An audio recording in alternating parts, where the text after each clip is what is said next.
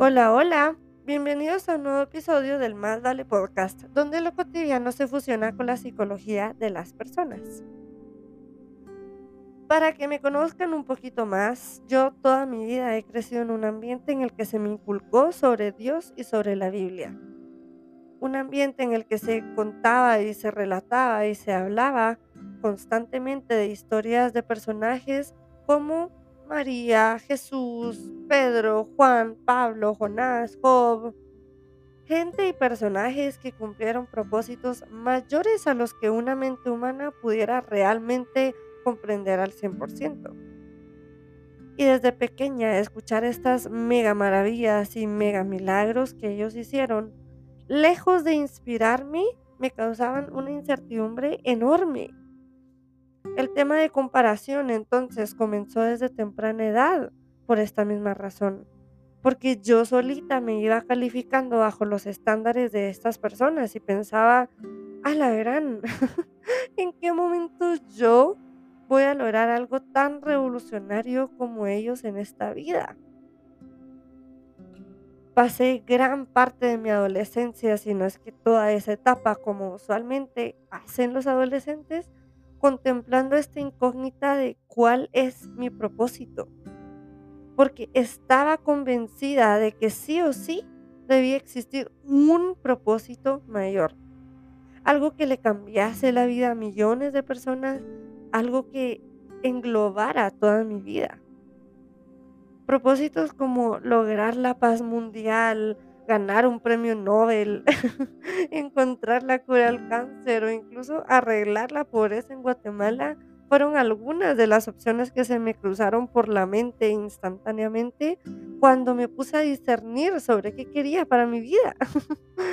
Opciones bastante ambiciosas, si me preguntan a mí, pero es que precisamente esa era mi percepción tan inalcanzable sobre el tema de un propósito en la vida.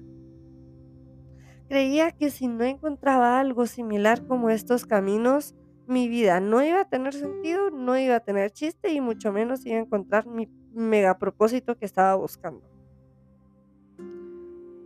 Si vamos a ver lo que nos dice Google, vamos a encontrar que esto es un porqué de nuestra existencia.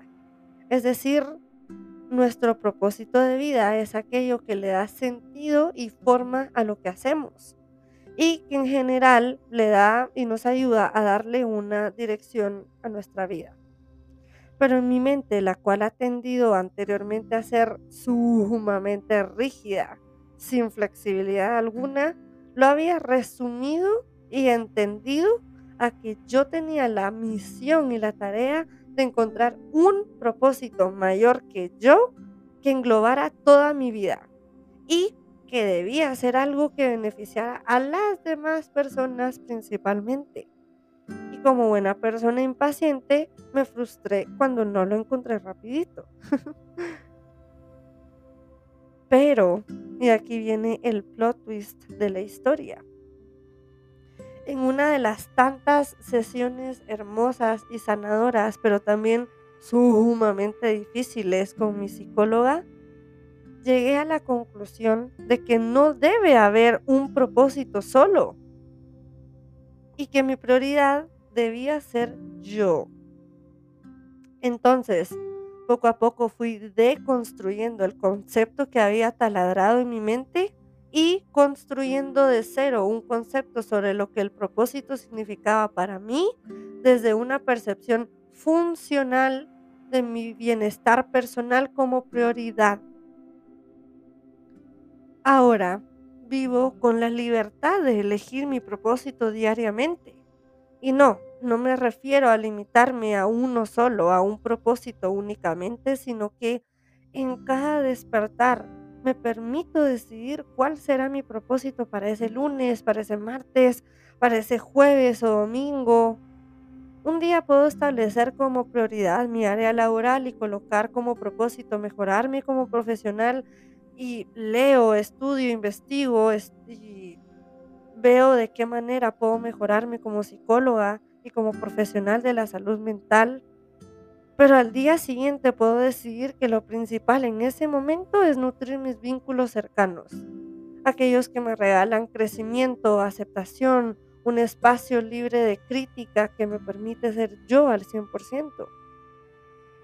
O tal vez a la mañana siguiente me percato que lo que necesito realmente es un tiempo a solas y mi propósito se transforma en cuidar mi interior. Entonces ejecuto cualquier hábito de autocuidado que yo sé que a mí me funcione. Vivo sin ataduras, sin casarme ni amarrarme a un solo concepto. Porque si bien en todo lo que hago tengo el cuidarme, elegirme, quererme como un común denominador, todos los días puede ser un nuevo inicio si así lo decido. Y tal vez no cambie ni le arregle ni le solucione la vida a millones de personas como la expectativa me decía, pero la libertad que ha implicado elegir mi propósito cada día me ha dado seguridad, me ha dado autonomía, me ha dado la confianza de creer en mí misma. Ponerme a mí como prioridad incluso me ha permitido estar para las personas que me rodean de una manera más libre y auténtica, porque no lo hago desde heridas de rechazo y abandono, sino que desde el deseo genuino de verlos a ellos bien, de nutrir esos lazos, de nutrir esos vínculos y de intentar ayudar a que ellos se vean de la manera más auténtica. Y lo más lindo que me ha dado esto es que me ha ayudado a soltar las cuerdas de perfección y frustración que experimentaba antes y que tanto daño me hacían, porque cortaban la circulación de mi ser. Y también me ha permitido aceptar el rumbo que ha tomado mi vida. Y bueno, esto fue todo por el episodio de hoy. De corazón espero que les haya gustado, que les haya servido, que se lleven algún nuevo aprendizaje de lo que hayan escuchado. Y por último, los invito a que me sigan en la página de Instagram que encuentran como Más Vale Project, en donde no solo actualizo y menciono y les recuerdo si hay un nuevo episodio, sino que también comparto temas sobre salud mental. También si tienes tiempo me encantaría que me contaras sobre qué vas opinando y qué vas pensando acerca de lo que vamos hablando en el podcast, porque al final de cuentas todo esto es para y es por ti y me encantaría también saber en qué puedo mejorar y qué temas continuar abordando que te puedan ayudar a ti.